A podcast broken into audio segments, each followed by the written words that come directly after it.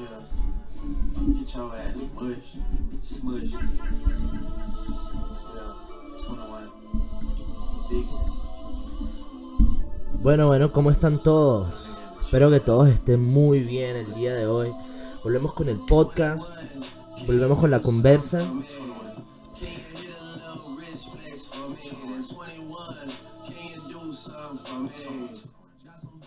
Bueno, ahora video también y de fondo estamos escuchando un temazo, un temazo que ya es un meme inclusive, que si no lo has escuchado, por favor, deja de ser Patricio Estrella, sal de esa piedra en la que vives y ve a escuchar el último álbum de Drake de 21 Savage que está súper, súper bien hecho, súper cool, súper guero, súper de calle, tiene otra vibra totalmente diferente. A mí, a mí me gustó más que Certified Lover Boy. Y esa es mi recomendación de hoy para ustedes. Un poquito de música, como siempre, para empezar. Y lo más importante es que, bueno, que estamos de vuelta con esta conversa con ustedes. Ahora con video también. Me alegra mucho, me hace sentir muy pleno el, el, el recibimiento que ha tenido esto de parte de la gente que lo escucha. Esas 10, 15 personas que lo están escuchando del otro lado. Y eso es suficiente motivación para mí para seguirlo haciendo.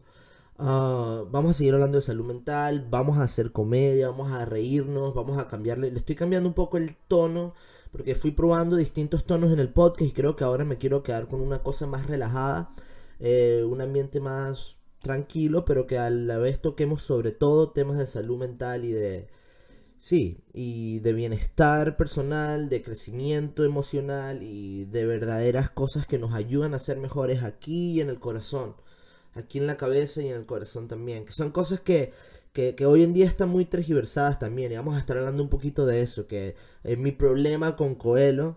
Mi problema con, la, con todo este New Age movement, que no es más sino que una combinación de distintas espiritualidades para tratar de encontrar respuestas a, a cosas que no entendemos desde una perspectiva totalmente espiritual, ¿no? Y que me parece muy bueno en general. O sea, no, no tengo nada en contra de esa gente, pero yo creo que esa no es la mejor manera de afrontar la salud mental y de afrontar la realidad. Me parece que eso deja mucho en el vacío, deja un vacío grande entre lo que de verdad necesita tu mente y lo que te están vendiendo. Y es mi problema con Coelho, básicamente. Y también vamos a hablar un poco de lo que viene siendo la personalidad y de cómo convertir esas referencias en nuestras de cómo convertir, um, you know, de cómo sacar esos aspectos de nuestra personalidad en las referencias que nos hacen nosotros sin necesidad de convertirse en un calco o en una copia de esa referencia, precisamente.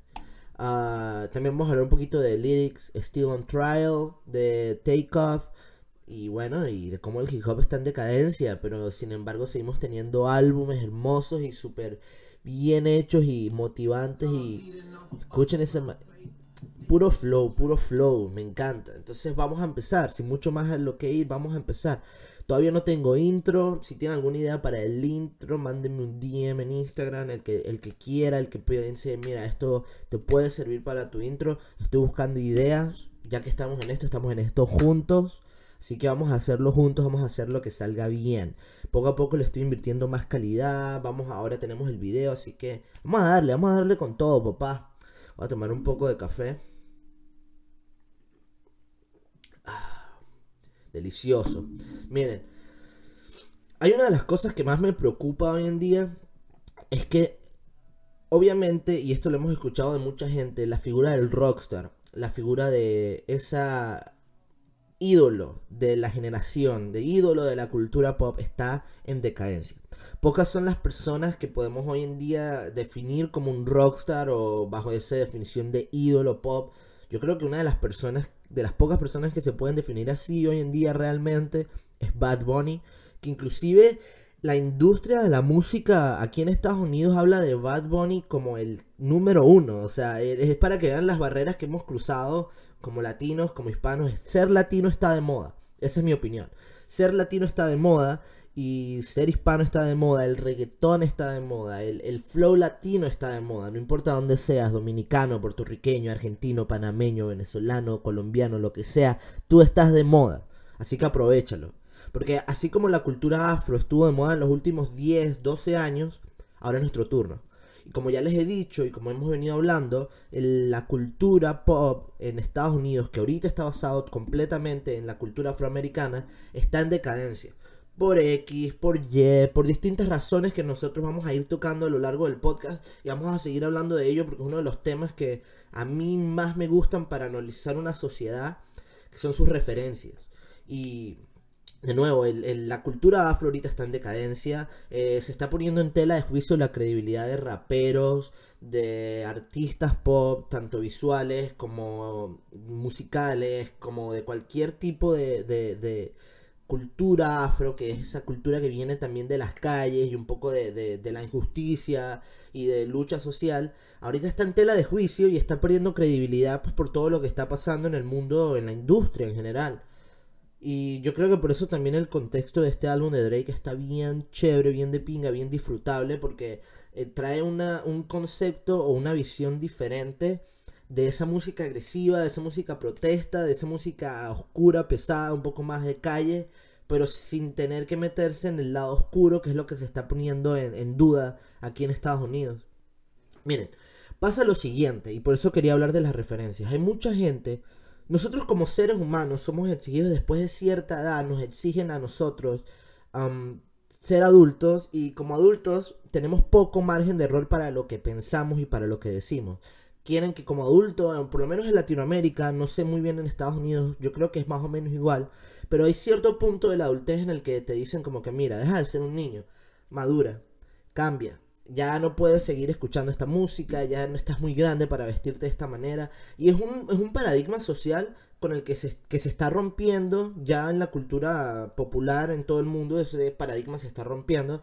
Ahora por lo menos se puede jugar videojuegos siendo adulto, que es una de las cosas más comunes ahorita, hoy en día, y a todo el mundo le gusta, y se cruzó esa barrera, algo que era mayormente para niños, ahora es para todos.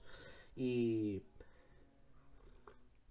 esa es por lo menos una de las referencias más grandes que tiene casi cualquier adulto. Sus videojuegos, el mundo, los que veía. Y todas nuestras referencias están basadas básicamente en cultura. Cultura y familia, básicamente. Cultura y tradición, en otras palabras. Eh, la tradición es la que heredamos de nuestra familia, de nuestras creencias, de nuestro... todo lo que compone nuestro entorno social en el que crecemos. Y nuestras referencias culturales son esas de las que nutrimos nuestra personalidad, como por lo menos, I don't know, la música, el arte, la comedia, todo ese tipo de referencias las adaptamos a nosotros, encontramos en esas referencias lo que nos gusta o lo que nos identifica de ellas y las convertimos en nuestras, o al menos esa es la intención. Fíjense que antes era mucho más difícil tener referencias que se acoplaran completamente a ti. Y era como que te tenías que encasillar en grupos. O sea, tenías que ser emo, rockero.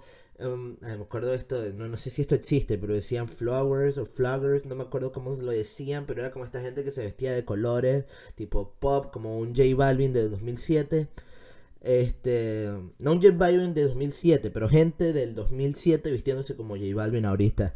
Eh, bueno, entonces, básicamente antes tenías menos referencias, pero las referencias eran más masivas, y en vez de agruparte o hacer las tuyas, de convertirlas en tu personalidad, tú hacías que esas referencias te hicieran parte de un grupo. Entonces tú eras rockero, tú eras, te gustaba el pop, te gustaba el arte, te gustaba X o Y, y eso definía tu personalidad a largo plazo y como de rebote.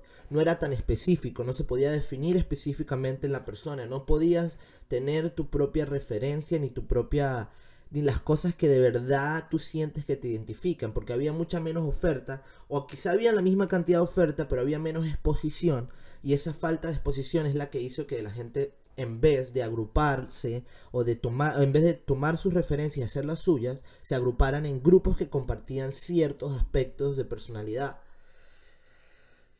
Por eso también me parece muy lógico hoy en día que cosas así sigan pasando, porque la industria ha cambiado, no solo en la música, sino en el arte en general. Ahora tenemos acceso a internet, tenemos todas las referencias que quisiéramos en nuestra vida, podríamos encontrar en internet lo que nos diera la gana, referencias de todo tipo y y hacerlas nuestras y encontrar de cada una de estas cosas, encontrar lo que a ti te gusta, encontrar lo que te hace tú. Vamos a poner un ejemplo para ser más claro. hay gente que le gusta, a mí por lo menos, me gusta mucho la música alternativa, me gusta el indie. Porque me gustan las letras que tocan, me gusta el sonido que tiene y me gusta ese sentimiento un poco sad, como ese sad boy vibe que tiene el indie. Lo tiene mucho, mucho, mucho el indie. Como ese, ese conectar con emociones, como ese tipo de cosas me gustan, me apasionan. Y hay bandas o grupos o cantantes o lo que sea que me hacen sentir identificado. Pero ahora es mucho más específico. Ya no se necesita identificarse con un Kurt Cobain o con una Britney Spears. Puedes identificarte con artistas pequeños, puedes identificarte con movimientos pequeños y puedes hacer esas referencias mucho más tuyas. Y eso también hace que al momento de ser adulto puedas tener una perspectiva mucho más abierta. Porque no te van a exigir algo cerrado o algo que ya está determinado, que ya está preconfigurado es como que ya no tienes que ser rockero. O sea, ya no nada más tienes que ser rockero. Te puede gustar el rock, te puede gustar la música independiente, te puede gustar el hip hop. Y puedes hacer de cada género, puedes encontrar las referencias que tú quieres que se acoplen a tu personalidad. Esta es una de las cosas más difíciles de vivir con una enfermedad mental. Esto y aprender a decir que no. Porque que no sé, perdón, aprender a decir que no sé, porque es muy difícil después y, cuando estás un poco desasociado de la realidad, convierte esas referencias se convierten en demasiado importantes para ti, al punto en el que tú sientes que tú eres el que está referenciando a esas personas y no ellos a ti. Entonces, en esa, en esa dinámica, eh, o al menos en mi caso, en esa dinámica yo encontré y aprendí a encontrar cuáles eran las cosas que a mí me hacían yo mismo de esas referencias y no em, a creerme que esas referencias eran lo que me definían a mí. Entonces, a, saber extraer esos, esos pequeños eh, gotas o extractos de personalidad es lo más importante de todo esto. Pasa mucho hoy en día y por eso no le veo sentido. Y me disculpan todos los que les gusta el K-pop. Me parece que el K-pop como movimiento musical es horrible. Es una música basura, no me gusta. Me la detesto. Podemos hablar de la estética, podemos hablar quizá de la, de la forma inteligente en la que Surcorea quiere introducir su cultura al occidente. Y ese tipo de cosas me llamarían la atención, pero no me llama la atención el K-pop en general. Pero puedo entender por qué gente se siente identificada con el K-pop. Porque es una estética clean, son estos muchachos bonitos, tipo boys band, este, piel tersa, vestimenta perfecta. Entonces, fácil para una mujer o para un hombre con problemas de identidad o personas que tengan cierta sensibilidad hacia esos temas, sentirse muy identificado con ellos porque es algo, es algo que yo creo que todos como seres humanos queremos, que es vernos bien. Es eso, es eso lo que venden muchos productos de la industria, es verse bien, es verse mejor, es, esa, ese sentimiento de no de puedo ser perfecto, sino de yo puedo ser como ellos. Yo puedo ser como ellos se ven, yo puedo ser como ellos se visten, yo puedo ser como ellos piensan. Y eso es lo interesante y lo que vende de, del K-Pop en general. Pero de tú um, definir tu personalidad en eso, no deberías ah, ser una copia de Surcorea, o comer comida surcoreana, o escuchar videos surcoreanos, o ver películas surcoreanas, o convertirte en un surcoreano por ellos. Porque tú no eres surcoreano, no naciste en Surcorea, no tiene ningún tipo de sentido que te apropies de una identidad que no es tuya, que te apropies de una cultura que no es tuya, todo porque tus referencias son de ahí. E, e, es, ilógico, no tiene sentido. Inclusive si fueras de Surcorea, tampoco tendría sentido que te identificaras con estas personas tanto, porque ellos no son el común denominador de Corea. Pero, en cambio, y en este me quiero basar para el ejemplo, tú podrías extraer cosas de esa estética, de ese arte, de ese mensaje que a ti te llame la atención, como de pronto la vestimenta, porque es clean, porque te hace sentir cómodo, o qué sé yo, tú quieres verte así de bien, tú quieres hacerte un corte como ellos, pero que tú crees que a ti se te vería bien. Hay una diferencia muy, y la línea es muy borrosa, pero hay una diferencia clara entre tomar algo de referencia y hacer o convertirse en un calco de la referencia. Eso es una de las cosas con las que yo quiero que todos se queden. Aprendamos a, ver las cosas de, desde una perspectiva en la que podemos extraer lo que a nosotros nos guste de nuestras referencias y no dejar que esas referencias manejen o complementen o hagan o definan por completo tu personalidad. No me parece... em, sí, no me parece sano. Y de paso por eso tampoco me gusta, tampoco eh, me gusta esto del New Age y de Coelho y de la ley de la atracción. Porque estás confundiendo el mensaje con la realidad. Miren, la mayoría de cosas de autoayuda, Coelho, etcétera, etcétera, etcétera, ustedes saben de lo que hablo. Ese New Age movimiento en el que todo lo atraes con la mente, en el que la mente tiene poder, tiene una parte de verdad, tiene una parte real, tiene una parte en la que Coelho ah, o esa persona de autoayuda quiere, le- o no, no quiere, porque tú no sabes nunca la intención de esta persona. Es más como que ese mensaje te puede ayudar a tener una perspectiva o una predisposición mental mucho más positiva hacia alguna situación. Pero cuando tú haces o te conviertes en Coelho, en la ley de la atracción, en esto, en aquello, es, es terminas siendo lo que ellos quieren que tú seas. Y terminas convenciéndote de cosas de las que tú no estás seguro solo porque te hace sentir bien, porque ese mensaje te identifica de alguna manera y tú quieres sentirte mejor. Y está totalmente bien, o sea, tú puedes extraer de eso lo que a ti te complementa, lo que a ti te hace tú, lo, lo que a ti te hace pensar mejor, lo que a ti te predispone emocionalmente más positivo hacia las situaciones que enfrentas en la vida. Y eso no tiene nada de malo, o sea, en lo absoluto, me parece que, que, que eso está bien, pero la manera en la que esta, esta gente te vende el mensaje no solo es manipulable, no solo te hace manipulable, sino que además te hace ver signos y cosas donde no las hay. Te hace creer que tu mente tiene poderes que no tiene. Te hace creer que tú puedes literalmente materializar con tu mente, con tu pensamiento, algo en la realidad, cosa que es imposible. Miren, yo que he tenido todo tipo de problemas psicológicos, que he visto terapia que jode, que he visto estado en hospitales psiquiátricos que jode, puedo decirles con todo, todo, todo el corazón, y esto va a sonar feo, a veces la mente no es suficiente. A veces la mente siempre va a ser tu peor enemiga al momento de ver la realidad. Eso es una verdad.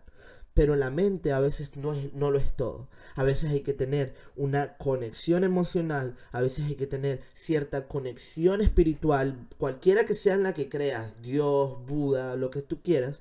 Y a veces también hay que tener una capacidad de entender o de apreciar lo que de verdad hace que tu mente funcione mejor. Porque hay cosas y hay prácticas, y por esto es que la brujería funciona. Ahorita que hace poco fue la- el, el- caso este de la novia de Nicky Jam con brujería y tal. Muchas de las brujerías funcionan porque te sugestionan hacia una situación te colocan en un en una y esto está comprobado no no tengo no tengo aquí un estudio o nada de cómo explicarles esto pero esto está comprobado. O sea el la brujería o lo cualquiera de esas cosas no existe, o sea, eso no tiene ningún poder en el, en el mundo real, eso es todo está en nuestra mente, te sugestiona y te coloca en un punto en el que tú crees que eso que está pasando en la realidad lo asocias con algo que tú piensas y hace que eso te parezca que lo está materializando tu mente. Pero no significa que tu mente está materializando nada. Simplemente es que estás predisponiendo tu cuerpo emocionalmente y mentalmente para ver las cosas que tú quieres que vea. Entonces, ese es mi mayor problema con Coelho. Ese es mi problema con la autoayuda. Nada de eso sirve si tú no tienes una integridad emocional, espiritual y física. Tienes que tener algo, cualquier cosa. Yo no creo en Dios, yo no creo en Dios, pero valoro y eh, aprecio la naturaleza. Valoro y aprecio las cosas que no puedo entender. Valoro y aprecio la posibilidad de que haya algo detrás, de que haya algo que yo no entiendo. Pero no me atrevo a llamarlo esto o a llamarlo aquello porque me molesta que alguien quiera sugestionarme y que alguien quiera hacerme pensar de una forma. Entonces, tengan mucho cuidado con la autoayuda. Tengan mucho cuidado con todo este tipo de, de- de- de manipulación mental que está hoy en día, no solo en redes sociales, sino en todos lados. En estos días, o ayer, estaba, ayer o anteayer, estaba viendo un documental de esta gente de One Taste. One Taste era básicamente un, este, una startup en el que vendían sexo y vendían prostitución de manera indiscreta bajo una religiosidad. Entonces, por eso les digo, no se crean todo lo que les dicen. La mente es importante, la mente tiene poder, la mente necesita salud. Pero nada de eso te va a materializar o te va a cambiar tu realidad si tú no decides que eso sea lo que pase. Eso es lo más importante de todo esto y es la única razón por la que la gente sigue pensando que estas cosas funcionan. Entiendo y espero, espero que entiendan todo lo que les estoy diciendo.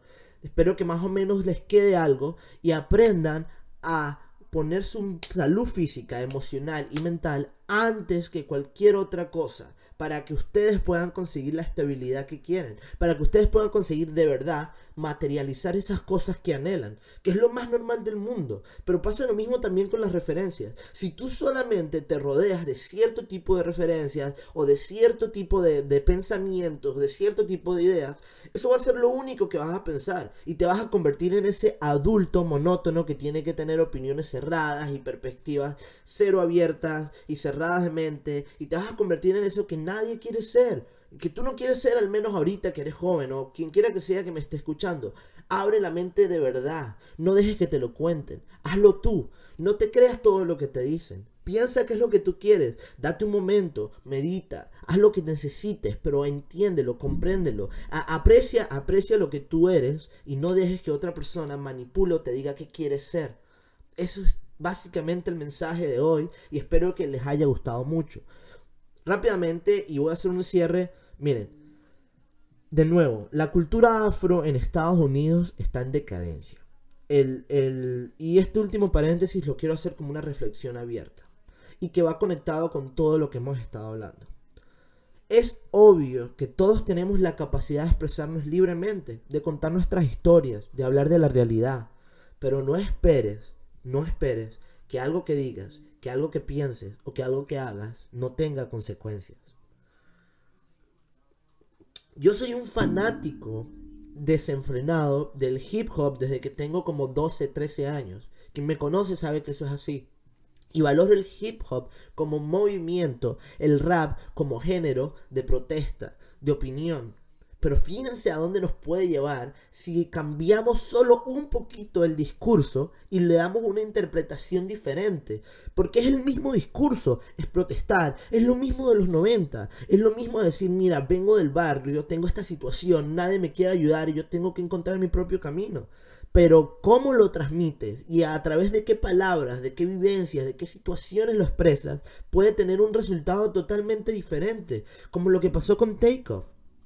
Es muy triste que maten a un rapero por un juego de dados de 7 mil dólares. Pero si tú estás dentro de un mundo, dentro de una, dentro de una cierta manipulación mediática para hacerte creer que eso te hace más hombre, que eso te hace más persona, que eso te hace mejor, es muy fácil sacar una pistola y matar a alguien por 7 mil dólares, porque tú has escuchado canciones de cosas que hablan de gente que ha matado más por menos, o de gente que hace este tipo de cosas y sale impune. Entonces, pensemos un momento en qué hay detrás también. En por qué matarían a alguien de 7 mil dólares. Que para mí, para mí no fue por un juego de 7 mil dólares. Para mí hay mucho más detrás. Pero al menos la idea y el contexto en el que se está desempeñando ahorita el rap, el hip hop, el trap, inclusive un poco la música latina, el género urbano, te puede poner en una situación a ti o a otros o inclusive a los mismos artistas en una situación muy incómoda, muy difícil de salir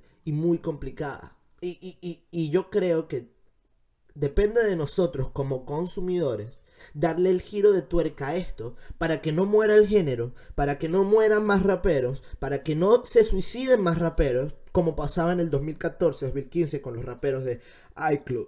Disculpen. Como pasaba en el 2014, en el 2015 con los raperos de iCloud entonces, si nosotros como consumidores no le damos una vuelta de tuerca al significado y los artistas no le dan una vuelta de tuerca al mensaje, que por eso me gusta mucho el álbum de Drake y de 21 Savage, porque sin perder la esencia del rap, sin perder la calle, el flow, pueden seguir transmitiendo ese mensaje, ¿verdad? Cambiando solo un poco la temática y no llevándolo al extremo del drill music o de lo que sea, que a, que a mí me encanta también y lo amo y lo apasiono, es nuestra responsabilidad como consumidores hacer que primero el género no muera que los artistas no mueran y que perduren el tiempo como algo positivo para la sociedad y que no nos puedan criminalizar por la música que amamos, por el género que nos gusta, por cómo bailamos, por cómo vestimos o por lo que sea que pensemos. Porque somos mucho más que ellos, porque somos mucho más que las referencias. Somos un conglomerado de referencias que extraemos de cada cosa y que nos hacen únicos, que nos hacen personas, que nos hacen individuos. Vamos a tener esto en cuenta. Llévatelo a tu casa. Piénsalo cuando, escuche, cuando escuches una canción. Piénsalo cuando aprecies una forma de arte. Anhela y decídete por las cosas que tú quieres ser. Sin convertirte en las cosas que no quieres ser de las referencias que te gustan. Eso es todo por mi parte hoy. Espero que estén muy bien. Ah, los quiero mucho. Em, de nuevo, si tienen alguna idea para el intro o lo que sea, déjenme saber. Los quiero mucho. Pórtense bien y nos vemos en otro video. Maybe I should do a 20, maybe I should break that 20, do a 10. Maybe I should break that 10, do a 5. Then if it gets do a 5 again. If he his tongue on that he'd be alive again. My uncle's sister knows she raised a real one, ill one. It's been 30 minutes, I don't feel none. Oh shit, wait a minute, think I'm starting to feel some.